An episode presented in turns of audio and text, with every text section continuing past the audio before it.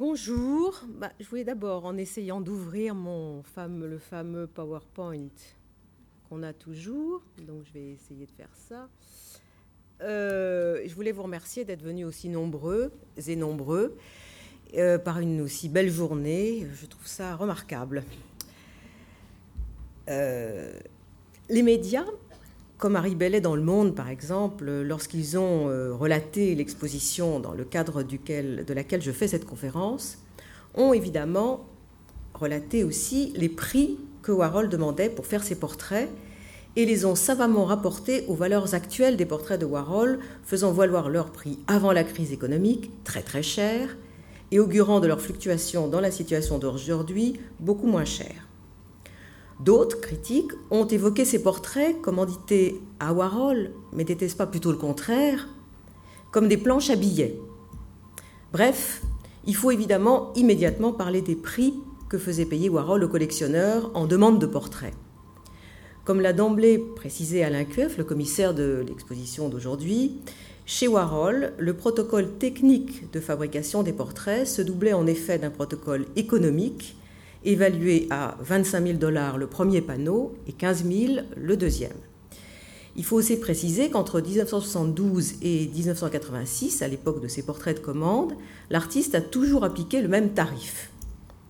Alain Cueff ajoutait dans une interview qu'il a donnée à Art Press la question de l'argent doit être affrontée immédiatement à chacun de se situer après. C'est donc ce qu'on va essayer de faire ensemble aujourd'hui. L'argent est effectivement un leitmotiv de l'œuvre de Warhol et pas seulement de sa légende. Euh, on a noté souvent que, que Warhol était très pingre et qu'effectivement dans son journal, quand on le lit, euh, sont comptabilisées absolument toutes ses courses en taxi, le prix qu'il a payé chaque course en taxi. Enfin, il y a une comptabilité euh, qui est toujours dressée dans le journal de Warhol. Donc, euh, leitmotiv évidemment dans, ce journal, mais aussi dans toute son œuvre, son œuvre vie, pourrait-on dire, puisque l'argent est peut-être précisément ce qui met l'œuvre dans la vie, ou réciproquement ce qui met la vie en œuvre, comme nous le verrons un petit peu plus tard. En tout cas, l'argent est un motif évident de l'œuvre de Warhol. L'artiste a assuré de multiples représentations du dollar, comme on va le voir, des billets verts, comme du signe qui lui symbolise ce fameux barré, qu'on trouve comme sujet de nombre de tableaux de Warhol, et aussi c'est un motif qui est assez présent dans les écrits ou les déclarations de l'artiste. Un motif si présent que cette exposition, Warhol d'ailleurs, lui a consacré une section qui s'appelle, je crois, Puissance de l'argent. Alors, on, va faire un petit. Pour commencer, on va, on va vous rappeler, puisque vous n'avez peut-être pas été revoir l'exposition aujourd'hui, ou que vous en venez peut-être.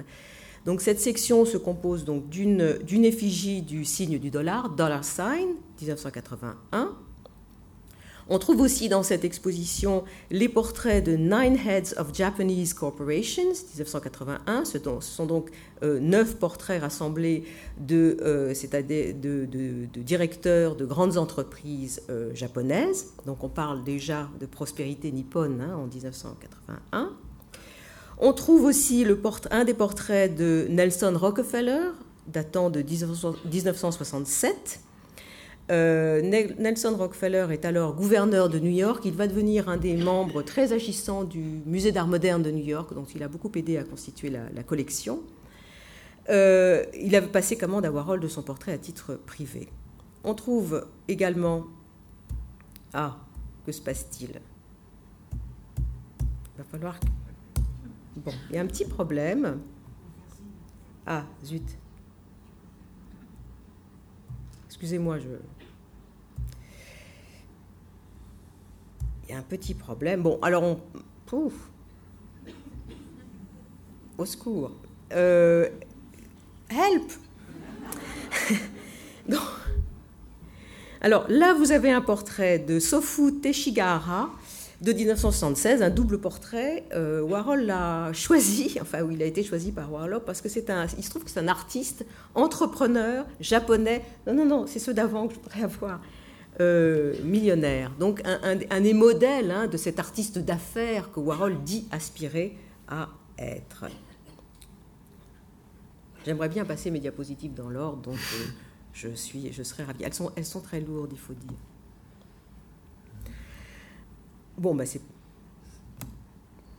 voilà, on en était là. Donc toujours Nelson Rockefeller, deux fois. Vous allez d'ailleurs le revoir. Alors, restez là. Un, quadruple portrait de Gardner Coles de 1977. Euh, Gardner Coles était un patron de presse. Il a été le créateur du magazine Look. Et il a été le financeur d'ailleurs d'un magazine qui existe encore aux États-Unis qui s'appelle Art Forum, un, un, gros magazine euh, qui porte beaucoup, beaucoup de pages de publicité d'ailleurs et quelques articles très intéressants. Et son fils euh, Charles, Charles Cole, est, encore un galeriste à New York. Je vous rappelle, hein, donc je vous remets en mémoire un petit peu ce qu'il y a dans cette section. On en, on en reparlera tout à l'heure. Nous avons ici euh, Samuel et Ethel Lefrac, 1982. Euh, Monsieur Lefrac était un peu comme le Donald Trump hein, des années 80. C'était quelqu'un qui avait une société immobilière. Nous avons le portrait de Monsieur Krull et de Madame Krull. Donc le portrait de Madame Krull date de 1980 et de Monsieur de 1981.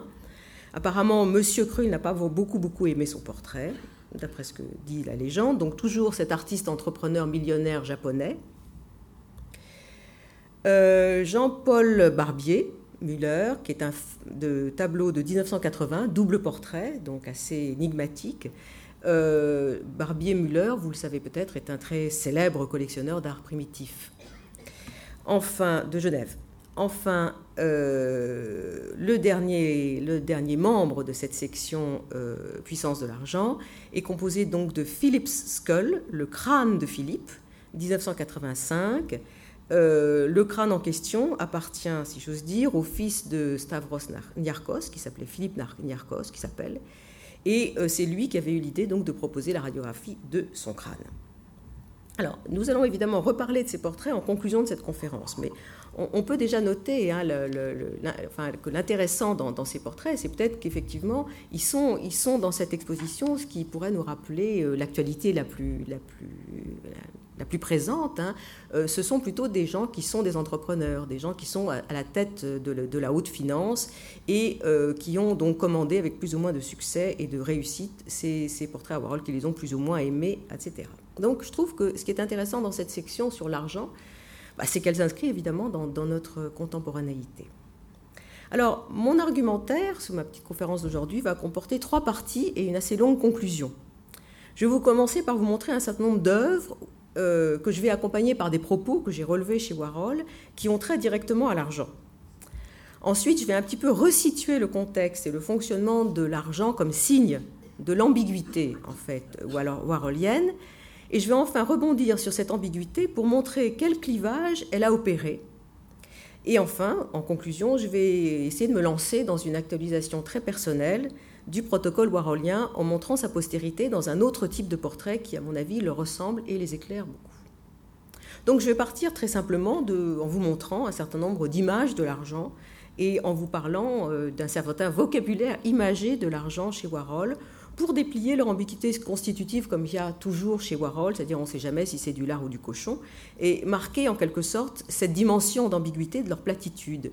Comme toujours, quand on parle de Warhol ou avec Warhol, on est toujours obligé de mettre une sorte de profondeur dans ces propos souvent cités sur lui, quand il disait qu'il n'y avait rien derrière, que tout est, tout est à la surface. Il n'arrête pas de dire il n'y a rien derrière mes tableaux, tout de suite une question de surface. Et en fait, on pourrait dire que l'ambiguïté est vraiment leur profondeur une profondeur que le psychanalyste Jacques Lacan a peut-être ramené à la surface en évoquant l'anamorphose incroyable du portrait des ambassadeurs de Holbein, qui montrait en anamorphose deux crânes, et donc une, espèce de dimension d'ambiguïté euh, dans ces portraits. Euh, donc je vais essayer de vous citer quelques-uns des propos de Warhol en vous montrant quelques-unes parmi les images de l'argent. Alors on voit dès 1962 euh, se développer plusieurs dessins sur le motif, de la devise. Au chapitre économie du célèbre livre Ma philosophie de A Warhol précise qu'il n'aime pas l'échec, mais l'argent liquide. Je ne peux pas être heureux tant que je l'ai pas. Dès l'instant où je le tiens, il faut que je le dépense et je n'achète que des idioties. Voilà. Alors, l'argent semble avoir d'ailleurs été, voilà donc des, dessins euh, d'argent, euh, un motif au départ de ce qui a constitué l'activité même de fabrication de Warhol, c'est-à-dire ces fameuses sérigraphies. Dans un entretien avec Glenn O'Brien en 1977, Glenn O'Brien demande Comment t'es venue l'idée d'utiliser des photos sérigraphiées? J'ai commencé en imprimant des billets de banque. Euh, je devais les dessiner et le résultat était trop proche du dessin, alors j'ai pensé que ce serait une bonne idée de l'imprimer. Quelqu'un m'avait dit que je pouvais le transférer sur l'écran de sérigraphie. Alors, quand je suis allé voir le sérigraphe, je me suis rendu compte que je pouvais reproduire les photographies. Monsieur Golden, il s'appelait Golden, euh, doré. Le type qui faisait l'écran était vraiment très bien. Donc, on passe du dessin d'Olias, hein, donc euh, qu'on peut voir, et euh, du, du, billet déplié avec cette ombre portée qui est assez mystérieuse d'ailleurs, à la question donc de la sérigraphie et de la sérigraphie, donc de la question de la multiplication et de la reproductibilité. Rappelons qu'il est absolument illégal d'imiter l'argent, d'où la sérigraphie que fait Warhol à partir d'un dessin. On voit euh, l'effigie de Washington du billet d'un dollar qui est reproduit 200 fois en noir et blanc, puis 192 fois en vert.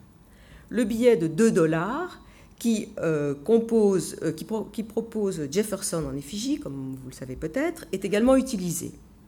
Donc il y a un certain nombre de sérigraphies donc, qui multiplient euh, les, images des billets de banque. Alors on a aussi des, espèces de dérivations comme ça de billets qui sont posés sur comme un désordre sur, le, sur la surface, à la surface. Alors, au début des années 80, le signe du dollar va remplacer euh, tous ces billets. La question valeur d'usage et valeur d'échange se trouve ainsi dépliée ou pliée comme une liasse. Par nature, l'argent n'a plus de valeur s'il est copié, mais son image ne vaut rien non plus, n'est pas bonne, si on l'imprime directement, comme le dit Warhol. Il faut donc en quelque sorte faire muter le processus même de fabrication pour faire marcher la planche à billets devenue sérigraphie. Alors, à nouveau, quelques propos de Warhol. Au chapitre économie de ma philosophie de A toujours dans l'édition de 1975 euh, qui a été publiée chez Flammarion, page 110, l'argent, c'est de l'argent. Peu d'importe que je l'ai gagné difficilement ou facilement, je le dépense de la même manière. J'aime l'argent sur les murs. Supposons que vous soyez sur le point d'acheter un tableau de 200 000 dollars à mon avis, vous feriez mieux de prendre cet argent, d'en faire une liasse et de l'accrocher au mur. Quand on vous rendrait visite, la première chose qu'on verrait serait l'argent au mur. C'est une phrase évidemment très célèbre de Warhol, auquel l'artiste, j'essaye de... Voilà, ah, c'est reparti.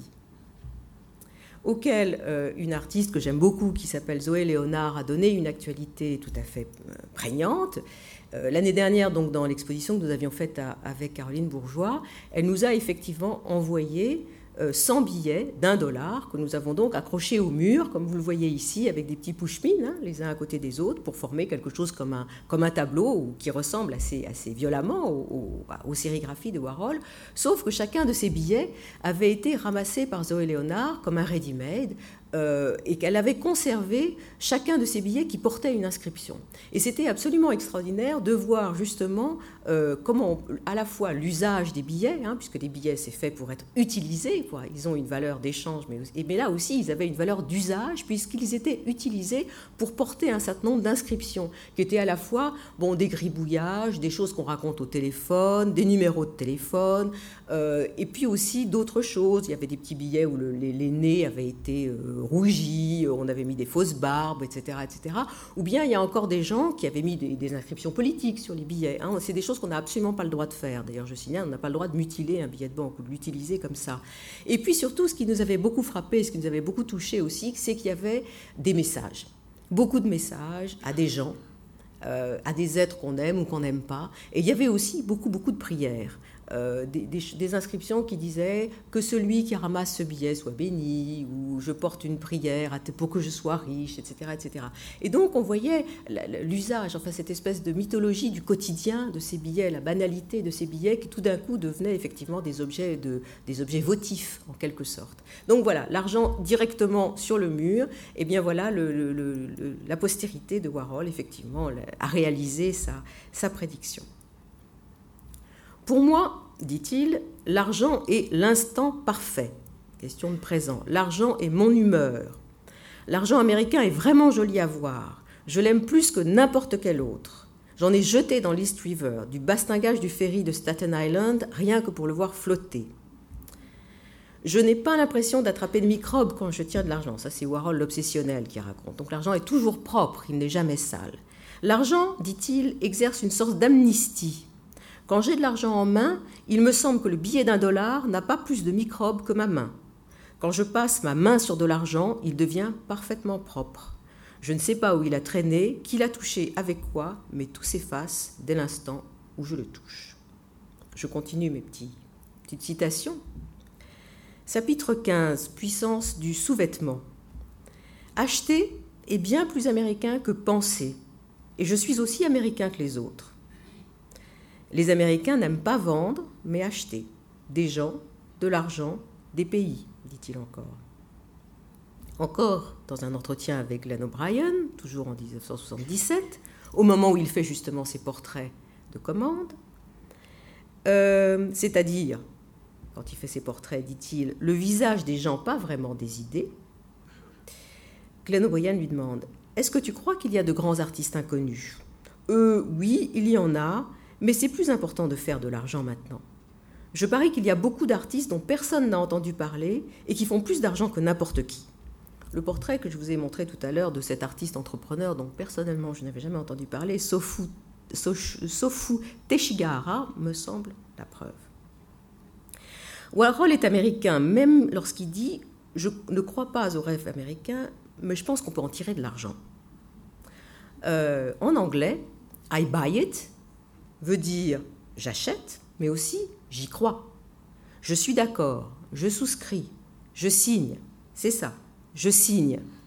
L'art implique un commerce tacite ou manifeste entre production et regard. En 1975, toujours dans sa philosophie de AB, Warhol énonce L'art à l'échelon industriel est l'étape qui suit l'art avec un grand A. J'ai commencé dans l'art commercial et je veux finir avec une entreprise d'art. Gagner de l'argent est un art et les affaires bien conduites sont le plus grand des arts. Inutile de s'indigner, semble dire Warhol, dont le travail, pour peu qu'on y souscrive, met en torche toute velléité de différencier l'amateur, désintéressé, du consommateur, voire du spéculateur. Et il le dit. Alors, si Warhol veut être une machine, comme il le dit ici, aussi, si souvent, est-ce qu'il s'agit, comme on le pense souvent, d'envisager ici le processus de production du capitalisme industriel dans une société qui a endossé la doctrine du taylorisme? Bref, s'agit-il seulement du processus de production à la chaîne, comme une suite de gestes désincarnés, un processus qualité spécifié dans des opérations répétitives? Est-ce qu'il ne faut pas aussi étendre ce processus jusqu'à la consommation, jusqu'au regard? L'artiste alors se profilerait comme une caisse enregistreuse de l'art le mot est de Thierry de Duve et je le trouve très, je l'adopte bien volontiers ici, d'autant que Warhol était un maniaque de l'enregistrement et qu'il a fini par tout enregistrer, ses conversations au téléphone, ses rencontres au magnétophone et à la vidéo, comme on l'a découvert en ouvrant ses caves après sa mort. Warhol est en effet le premier caissier, on pourrait dire, de tous les médiums susceptibles de devenir de l'art, qu'il s'agisse de la peinture, du cinéma, de la télévision, de l'imprimé, de toutes les peaux, de toutes les pellicules et de tous les sujets exposer le dollar, un accident de voiture, une chaise électrique, Marilyn Monroe ou les hommes les plus wanted. Et dans ces hommes les plus wanted, on a à la fois la qualité de la recherche policière, mais aussi du désir sexuel, sont pour lui, peut-être aussi pour nous, des sujets équivalents de même valeur. Quelque chose qui, loin de la beauté d'indifférence de Duchamp, rejoint des questionnements proprement hallucinants sur les objets du désir. Je ne sais pas si vous avez déjà été assisté à un débat dans un cinéma, dans une université euh, américaine, après un film. En ce qui me concerne, moi j'ai toujours été un peu hallucinée parce que les questions posées me perturbaient énormément. Je parle pas, je suis pas Warhol, hein, là je suis moi. Euh, c'est-à-dire qu'après un film, on disait mais oui, mais tel personnage, il est vraiment méchant et euh, où il est vraiment bien. Et j'aime pas quand il se marie avec telle et telle personne, ou j'aime pas quand il, il, euh, il, tue telle ou telle personne. Non, c'est pas bien de faire ça. C'est-à-dire que tout d'un coup, il y a une espèce de, de, de, principe de réalité qui prend le pas hein, sur, le, sur la question de l'image. Euh, on, revient sur, sur on il y a quelque chose d'halluciné hein, dans, ces, dans ces débats auxquels on croit, qu'on achète, I buy it, comme je disais tout à l'heure, comme si le chant se poursuivait sans rupture apparente dans le hors-champ. Alors, je ne vais pas ici revenir euh, au débat sur la tradition platonicienne de l'image comme l'heure ou sur la tradition aristotélicienne d'une pensée de l'image.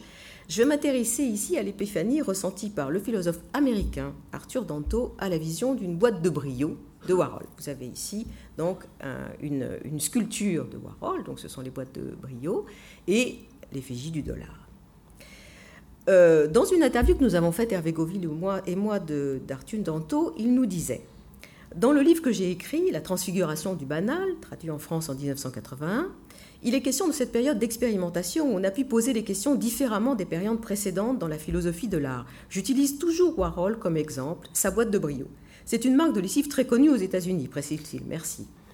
Vous avez, nous posons la question. Vous avez donc un choc en voyant ces boîtes de brio de Warhol, c'est ça? Oui, c'était formidable, répond Arthur Danto. En 1964 se tenait cette exposition dans une galerie très réputée de New York, la Stable Gallery, galerie depuis incorporée dans l'architecture du musée Whitney sur la 74e rue Est. Tout le monde en parlait. Il y avait là les boîtes de brio, les boîtes de Kellogg's, les boîtes de jus tomate, exactement comme un entrepôt. C'était la première fois que j'ai vu une voix penser philosophiquement sur l'art. J'avais toujours eu un intérêt pour les arts visuels, mais aucune idée de la façon dont on peut écrire philosophiquement au sujet de l'art. Warhol a présenté cette opportunité que j'ai trouvée très excitante. Voilà une œuvre d'art, je n'ai aucun doute qu'il faut la considérer comme une œuvre d'art, mais en même temps, les autres cartons qui sont absolument pareils n'en sont pas. Et comment c'est possible?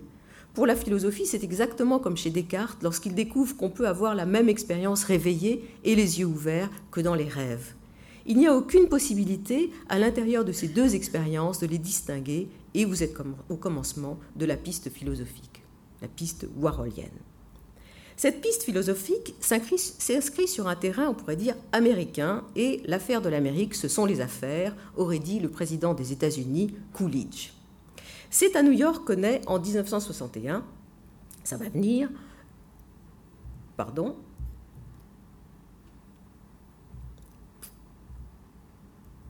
une des premières collusions de la galerie avec le magasin générique, bon, après la boutique futuriste, après euh, les, boutiques Fluxus, The Store, le magasin. Clay Soldenburg installe dans une boutique désaffectée du quartier du Lower East Side un bric-à-brac de fragments de, plâtre barbouillés de couleurs représentant une montre, une part de tarte, une casquette, un pantalon, une combinaison, un drapeau, comme une théâtralisation de sa vision de l'époque ainsi qu'il l'explique. Voici l'affiche de l'exposition euh, The Store. Euh, la signature est très intéressante, on, reviendra tout à l'heure à la question de la signature. toujours aux États-Unis, euh, Roy Lichtenstein en dessous, l'image du dessous, peint un dollar en 1959. Le peintre Larry Rivers fait des tableaux recouverts par la peinture d'argent français en 1961. Robert Morris, en même temps à peu près, Robert Morris recouvre la forme d'une cervelle de, euh, billets de banque. L'œuvre s'appelle Cerveau, je ne l'ai pas reproduite ici, de 1963-64. Le dollar emballe tout, même la capacité de penser. Il envahit la psyché. En 1969, pour l'exposition Anti-illusion au Whitney Museum de New York, le même Robert Morris imposera à ce musée de réunir 100 000 dollars pendant l'exposition et d'en verser la moitié à l'artiste en tant qu'intérêt pour la durée de cette manifestation. Ainsi, un imaginaire moderne de la monnaie marchandise universelle selon Hegel et équivalent généralisé selon Karl Marx, se constitue notamment aux États-Unis, en parallèle à l'économie de la prospérité occidentale organisée dans l'espace et le temps de la guerre froide.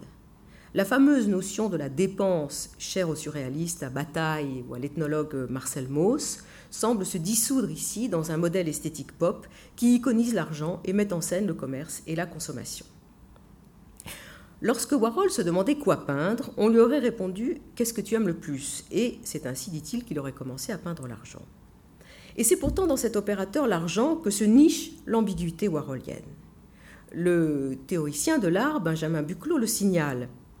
Et c'est une question, euh, finalement, qu'on a raison de se poser. En tant que s'il était resté publicitaire, Warhol aurait très bien gagné sa vie. Il gagnait très bien sa vie euh, dans les années 50. Mais quand même, dit Benjamin Buclot, il veut la caution artistique, il veut la célébrité, et il devient artiste. Il a donc, euh, en quelque sorte, il veut en quelque sorte l'argent du beurre et le cul de la crémière, la reconnaissance artistique. Ainsi, selon Benjamin Buclot, il incarne véritablement le paradoxe de la modernité. À cheval entre l'isolement et la négativité critique du grand art et les vestiges envahissants d'une culture de masse. Pour euh, Thierry de Duve, tiens, on va regarder Sarah Bernard pendant ce temps-là, pour Thierry de Duve, de même, euh, critique d'art Thierry de Duve, dans un ouvrage qui s'appelle Cousu de fil d'or, qui est un, livre très intéressant, qu'il a consacré donc à une trilogie à Klein, euh, Manzoni, Beuys et Warhol. Euh, Thierry de Duve a fait de Warhol le contrepoint de Joseph Beuys, comme le dollar de Warhol est un peu le contrepoint du capital avec un K de Beuys. Euh, selon Thierry de Duve, le capitalisme est la nature chez Warhol, un rêve américain dont l'art est en quelque sorte l'incarnation, puisque c'est en Amérique que s'est résorbée toute œuvre d'art dans la marchandise et toutes les valeurs esthétiques dans les valeurs d'échange. Toujours selon Thierry de Duve, Warhol est donc un artiste sans utopie ni émancipation, il n'exige pas qu'un tort soit redressé et ne lutte pas contre la métamorphose des amateurs d'art en consommateurs. Il les pose au contraire comme tels, le plus explicitement du monde, l'artiste, après Warhol, n'est plus du bon côté. Ainsi, pour conclure cette première partie, l'argent est une matière plus ambiguë qu'il y paraît en lisant les déclarations warholiennes. En tant qu'équivalent universel, il semble avoir été pour Warhol un des opérateurs de la déhiérarchisation militante qu'il a menée dans les sujets de l'art et dans les formes ou les catégories des productions visuelles.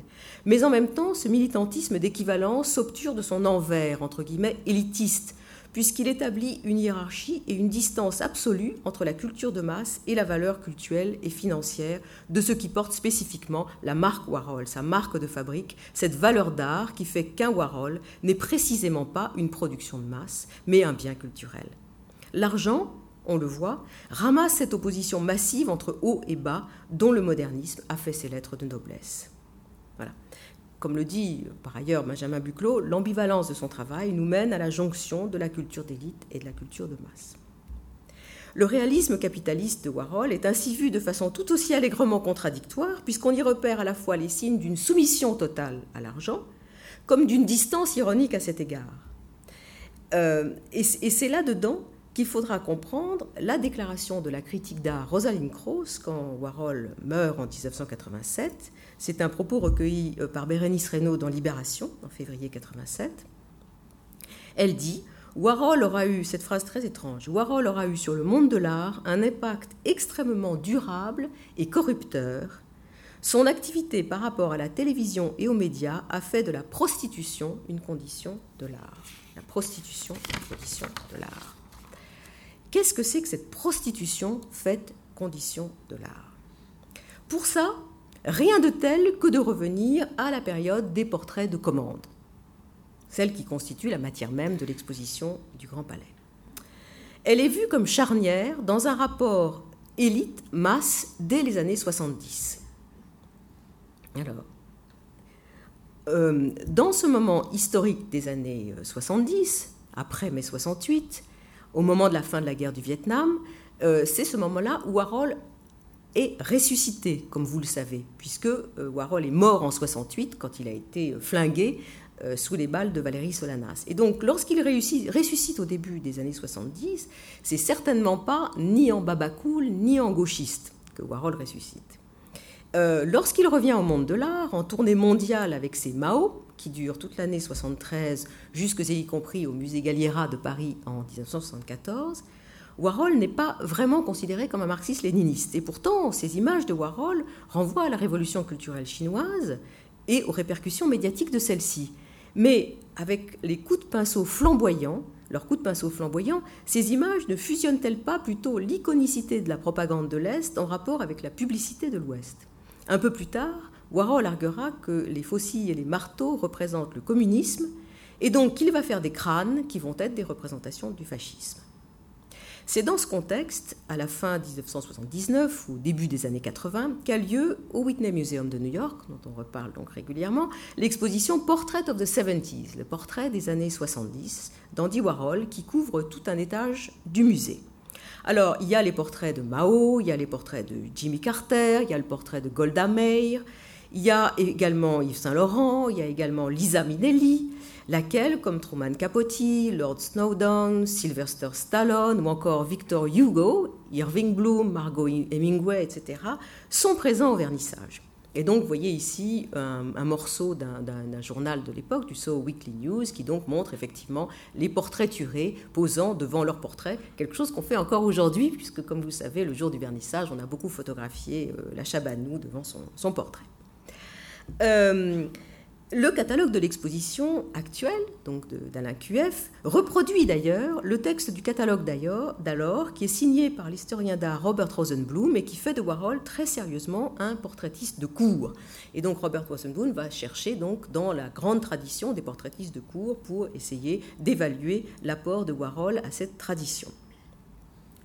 Dans le journal de Warhol, on trouve l'entrée au moment de l'exposition, travaillait toute l'après-midi sur les Allemandes, quelques fonds et les génies juifs. Car en même temps que cette exposition de portraits, il va montrer euh, en 1980 à la galerie Ronald Feldman de New York Ten Portraits of the Jews of the 20th Century, qu'on trouve également ici dans l'exposition et qui n'est pas sans rapport avec l'argent. Ces portraits de Gertrude Stein, de Sarah Bernard, de Louis Brandeis, d'Albert Einstein, de Sigmund Freud, de Gershwin, de Kafka, de Golda Meir, des Marx Brothers, etc. À l'époque, la critique s'énerve vraiment à la fois contre l'exposition du Whitney. Ainsi, le New York Times trouve les visages moches et défoncés, voire répugnants et grotesques. Ce que Warhol d'ailleurs euh, trouve, euh, rapporte dans son journal euh, en décembre 1979, il dit mauvaise critique. Et la critique se déchaîne aussi contre les portraits de juifs du XXe siècle. On parle dans les deux cas de servilité face au marché et d'exploitation cynique, voire même dans le cas de l'exposition des juifs du XXe siècle de Jewsploitation, comme on parle de blaxploitation, exploitation de Jewsploitation. C'est le critique assez réactionnaire Hilton Kramer qui dit ça ou bien on note le caractère honorifique et célébratoire de ces deux expositions. De même, du côté de la critique plutôt de gauche à l'époque des portraits du Whitney, on s'énerve également contre le monde de nouveaux riches qui est représenté. Ainsi, donc, euh, John Perrault, comme vous voyez, s'échauffe euh, violemment dans, son article du Soho News, qui est un long article qui fait quatre pages, du 29 novembre 1979. Andy Warhol est probablement l'artiste le plus célèbre aux États-Unis. Comment a-t-il passé les 70s à faire des portraits, pour le dire gentiment, ils déçoivent. Warhol a changé de milieu, il est passé du monde des clochards célestes, des travestis, des poètes et des bouffeurs de speed à celui de la mode et du fric. On l'identifie avec les beautiful people. Les marxistes-léninistes peuvent les appeler la classe dirigeante. Faux, ils sont plutôt les grands et parfois pas très grands bourgeois. Femmes riches, modèles au top, stars de ciné et designers de mode pour grandes marques. Warhol est passé de la une à la page potin, comme le tabloïd chic qu'il publie, Interview. Et de même, comme vous le savez peut-être, il y aura un très vif rejet de la critique de gauche lorsque Mme Reagan va faire la couverture de Interview Magazine, le magazine de Warhol, et encore pire quand il y aura Imelda Marcos en couverture de ce même magazine. Mais quand on voit l'exposition et que se souvient, euh, ce qui est absolument euh, une histoire encore très ambiguë du poster que vous avez sûrement vu, où on voit Nixon et qu'en dessous il y a marqué voter McGovern, on voit que c'est toujours un petit peu plus compliqué avec Warhol. À l'époque, il y a encore un autre critique qui s'appelle Peter Shedal. On verra d'ailleurs aussi ce texte reproduit dans le catalogue de l'exposition actuelle de Warhol, qui dit de Warhol qu'il est l'artiste des arrivistes il, y voit volontiers les images de la dissolution de l'élite traditionnelle et l'apparition d'une nouvelle élite, montrant que Warhol est un peintre social, même si la peinture se fait un peu cruelle ou ironique. C'est le peintre réaliste socialiste du capitalisme, dit Chédal. Catherine Millet, à l'époque, 1980, remarque aussi que l'aspect mondain et les commandes privées s'appliquent à l'entourage de collectionneurs, de directeurs de musées, d'autres artistes d'Happy Few qui entourent Warhol. Elle constate ainsi l'élargissement de l'auréole artistique à l'environnement immédiat de l'art, les responsables de sa diffusion et la bourgeoisie un peu excentrique, toujours en 1980. Mais elle dit aussi autre chose. Elle parle du malaise exercé par les photos polaroïdes prises par Warhol, euh, qui peint d'après image des personnes absentes. Et son malaise vient, plus ou moins, dit-elle, du caractère d'artifice de ces personnages, où, comme s'il reportait sur la toile euh, toutes ces pratiques d'embellissement, euh, d'esthétisation que ces personnes pratiquent sur elles-mêmes, c'est-à-dire le maquillage, le lifting, un, certain type d'après. Ce qui est intéressant, donc, c'est ce malaise vient du fait qu'on passe indifféremment du sujet, la personne, à la facture, le maquillage, du lifting chirurgical au lifting pictural. Tout cela relève de l'artifice, la morale se met dans l'affaire et la discussion porte sur la position de l'artiste, passive bien sûr. Dandy Warhol peut-être, mais ce sont plutôt les mots de, prostituée, indifféremment, ou de mère maquerelle qui lui sont désormais attachés. Ces questions d'argent, de commande, de portraits mondains, etc., nous mènent donc assez vite à la notion de prostitution comme une condition de l'art dont je vous avais parlé tout à l'heure. Le monde de la prostitution, c'est-à-dire du texte tarifé, de la passe, mot français euh, qu'on traduit en anglais par tricks, euh, c'est cette question-là qu'a étudiée euh, une, une, théoricienne américaine qui s'appelle Jennifer Doyle, une théoricienne féministe qui travaille sur la queer theory et qui a produit un livre qui s'appelle Sex Objects, qui n'est pas traduit en français, où elle consacre un chapitre à Warhol qui s'appelle Tricks of the Trade, Pop Art and the Rhetoric of Prostitution. Donc les passes de l'entreprise, Warhol, pop et le pop art et la rhétorique de la prostitution. Elle signale, Jennifer Doll, que Warhol n'a jamais hésité à se vendre et à vendre son travail, insistant sur la lubricité de ses intentions. À le prendre au mot, Warhol était certain que l'amour avait un prix, que c'était une entreprise, une trade, comme l'art, que c'était du travail et que tout ça pouvait faire de bonnes choses pensant que faire de l'argent et de l'art, et travailler et de l'art, et faire du, bon business, c'est le meilleur art, il étendait ce régime d'équivalence à l'amour. Pourtant, il faut aller un peu plus loin que la vision d'une vérité dite non sans cynisme, comme expression de la putain qui endosse le système qui l'exploite.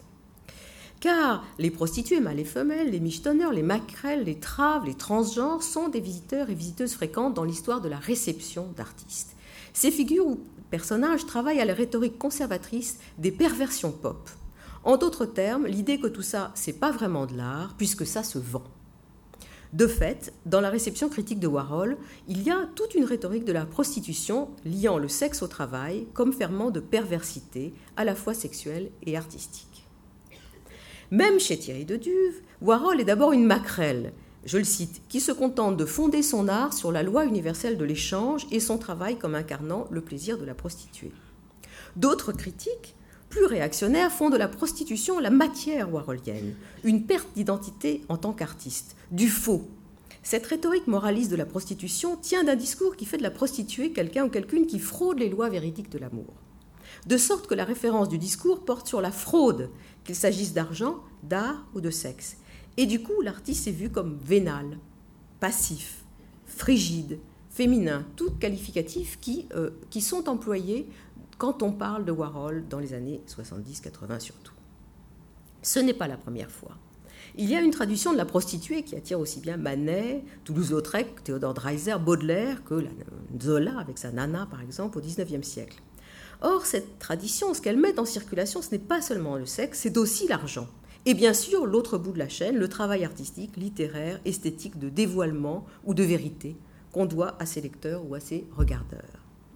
Comme le dit Georges Georg Simmel, philosophe, dans sa philosophie de l'argent, je le cite, Dans la nature de l'argent, nous faisons l'expérience de quelque chose d'une essence de la prostitution.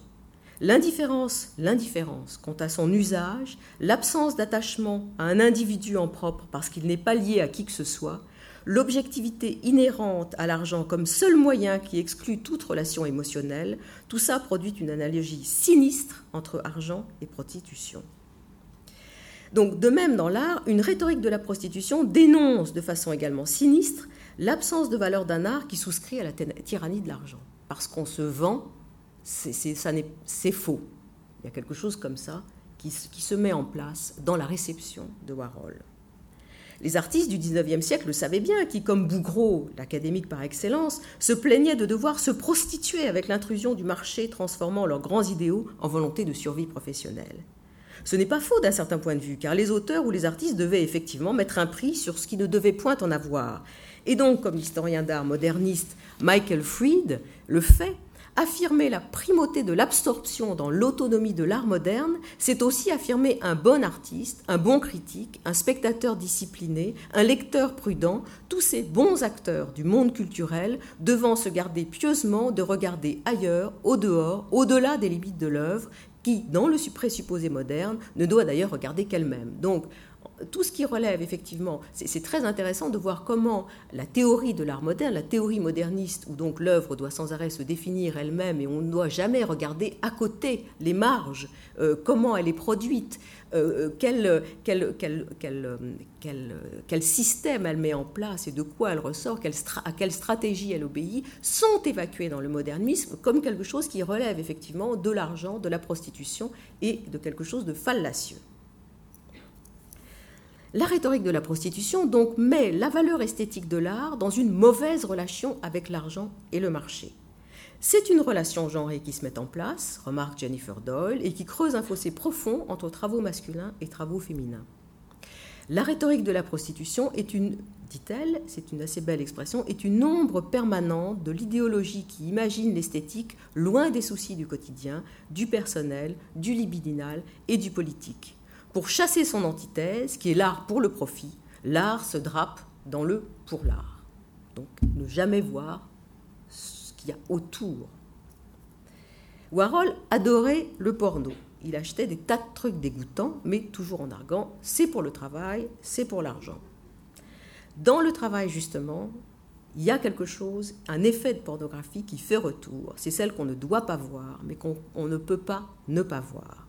En effet, et je montre ici euh, précisément euh, une de ces images de Ladies and Gentlemen qui, à mon avis, sont assez mal traduits dans l'exposition en femmes et hommes. Ça devrait être évidemment mesdames et messieurs, ce qui ne veut pas tout à fait dire la même chose. Euh, dans le travail warholien, il s'agit de manufacturer une femme peinte. Le portrait de célébrité, maquillée, liftée, apprêtée justement, souligne le degré jusqu'auquel être sexué est une sorte de travail, quelque chose qui est également produit et qui n'est pas naturel. Donc il a une vision véritablement constructiviste, on pourrait dire, de sa peinture. Euh, pour, pour paraphraser la théoricienne Judith Butler, la femme peinte, comme celle-ci par exemple, n'est pas une version artificielle, elle est une parodie de l'original. Judith Butler, en effet, argue que le genre n'est jamais que citation. À partir du moment où, regardant pour la première fois le bébé qui naît, quelqu'un dit c'est une fille ou c'est un garçon. C'est une production qui postule une imitation, et voilà précisément ce que Warhol nous donne. La preuve, vous voulez bien me croire, eh ben je vous la montrer. Euh, ce portfolio qui est paru dans Art Forum en 1982, je crois, et qui est réalisé, qui s'appelle Forge Image, image fabriquée, Centerfold by Andy Warhol. Qu'est-ce qu'il y a dans ce portfolio? Eh bien, il y a deux choses. Il y a le signe du dollar, un dollar, le voilà, le centerfold. Trois signes du dollar. Hein. Et puis, il y a le revers de la, de la deuxième page. Qu'est-ce que c'est? C'est la première fois que Warhol montre un autoportrait en travesti, en drag. Donc vous voyez une première photo d'autoportrait en travesti. Donc, qu'est-ce qu'il montre? Il, montre effectivement euh, image fabriquée. Hein, il parle effectivement du travestissement.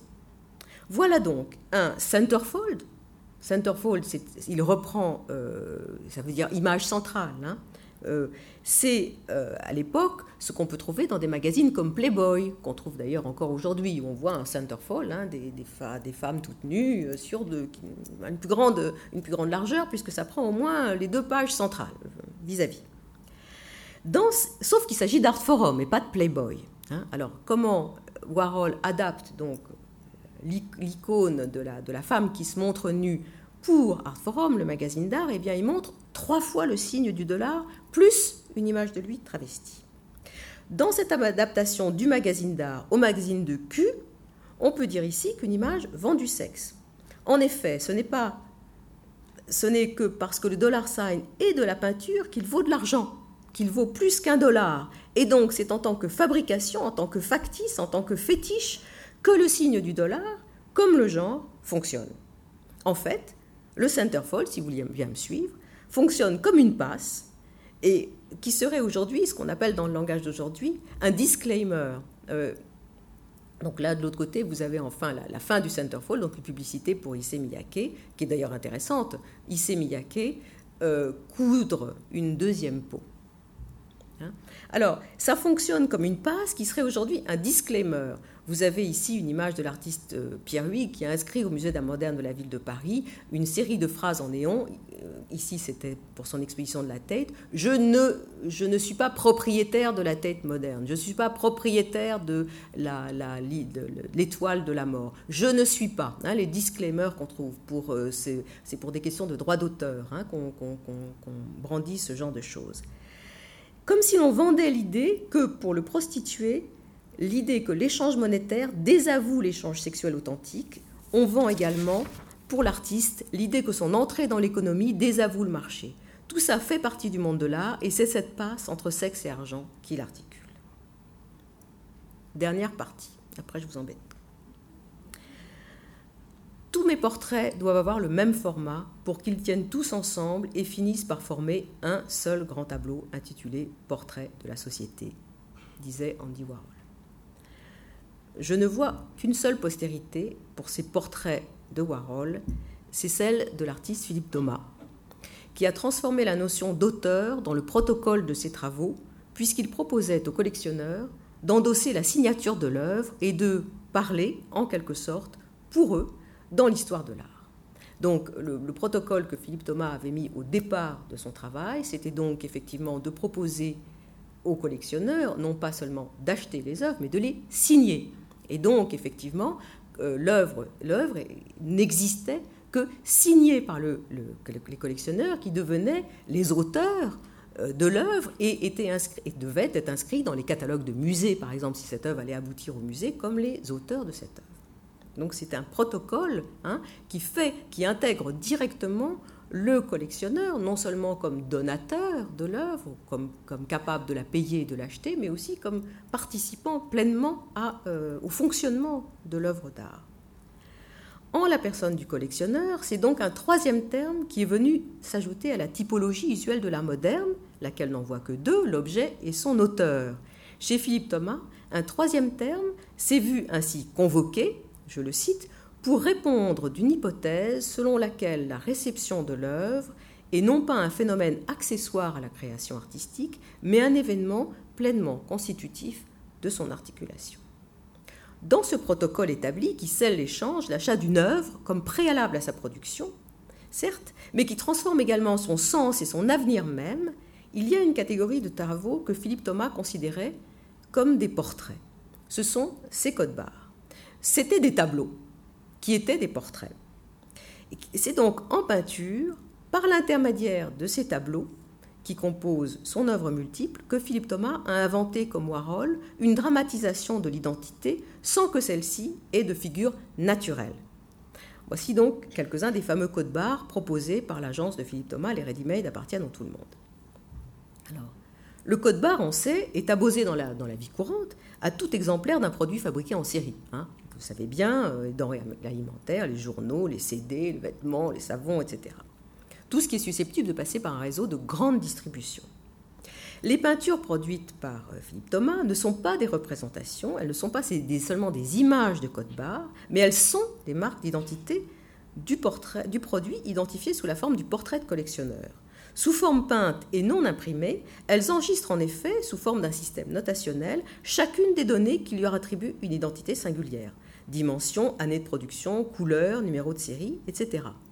Et donc, effectivement, dans l'articulation de ces codes barres, c'est donc, bon, il y a 12 chiffres, il y a euh, les dimensions du tableau, il y a l'année de production de la pièce, il y a les couleurs euh, codées, euh, avec les différentes nuances possibles choisies par le collectionneur, et donc, effectivement, s'articule ici euh, le résultat d'un échange qui a été passé avec chaque personne qui va acheter euh, ce code barre, et donc s'en déclarer à la fois l'auteur et le, représenter ou la représenter, donc les chiffres et la, position des, rayures du code barre, indiquent non seulement une image, mais ce sont, aussi des, choses qui fonctionnent comme des codes barres, disons, dans un réseau de distribution artistique qui serait celui de l'artiste.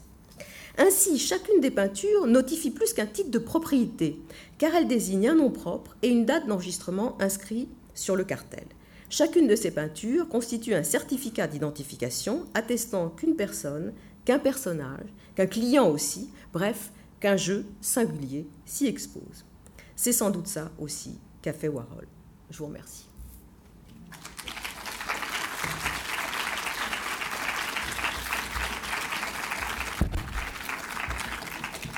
Est-ce que vous avez des questions